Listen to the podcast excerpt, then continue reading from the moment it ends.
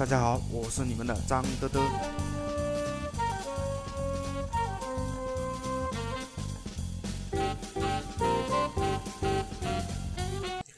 商业社群，如果你真的想把你的社群当成一个商业组织做下去的话，收费就不要低于一千元。低于一千元的付费社群，可以理解为培训社群、公益社群或者是个人社群。而且我也比较建议，收费在一千元以内就直接做培训，因为交付感最强。价格太低会带来几个问题：第一，人员比较复杂，因为九十九、三百六十五、六百九十九等价格，很多人都付得起，就会导致各种人员都会加入进来，人式样多了，看似收益增加了，但是人员就复杂了。专员、主管、经理，什么角色都有，这并不是一件好事情。人群越分散，需求就越多，意见表达也就越混乱。第二，价值定位低，一旦你收费九十九、一百九十九，就会在付费用户的心中给你打下了九十九元的标准。你服务做的再好，提供的内容再有价值。用户就认为这就是九十九元的价值。比如，加入很多高端的社群，里面分享的很多内容，其实和个人社群分享的差不多，甚至很多都不如。有些线下课程还要单独收费一千多元，但是在高端的群里面，许多人却连连成长，大幅收获。第三呢，再次收费呢？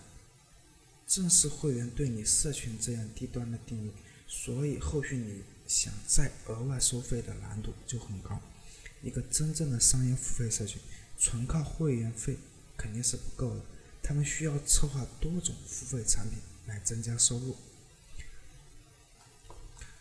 定位要垂直，不要做大而全的付费社群，比如叫互联网研究社，这个范围真的太大了。哪怕是电商圈内这样的社群，其实定位也不算精准。首先，你定义的社群范围越大，其实越容易被竞争对手关注，所以竞争也就越多。大家试想一下，所谓互联网的流量圈、电商圈、增长圈有多少个？当你做了一个电商圈这样大的社群定位。看起来人人都是你的客户，但不代表你都能服务于这样的客户，而且把他们真正服务好，这是很难的。而精准定位的好处是，它能帮助快速的找到你的目标客户，也能让他们找到你。比如电商领域有跨境电商、社区电商、内容电商、直播电商、美妆电商、社交电商，另外。你能让你的时间、人力资源更加集中，提供最有价值的服务。定位不聚焦，说明有两个问题：其一是你还没找到自己能提供的核心价值和核心优势；其次就是你贪心太内心太贪了。商业付费社群不要变成职业培训，不要变成单向的个人输出。这和个人社群是两码事。比如，你做了一个生鲜电商社群，平台方也许在行业信息收集上有能力，但在行业运作方面却不不一定有，因为你一定不如这个行领域的从业者专业，他们才是真正的实操选手。如果只是一个平台的一味的输出，就会导致社群成员之间无法有效的互动起来，会员之间就很陌生，资源也无法对接，永远都是 A 对一百，而不是一百对一百。所以，商业付费社群最重要的作用是搭建了一个成员之间相互交流、展示的平台，帮助会员做资源整合，把单向广播变成网状链接。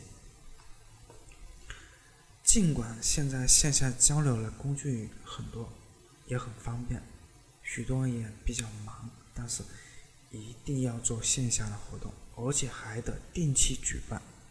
其实做活动对于社群组织来说，成本是比较低的，但产生的效果却很高。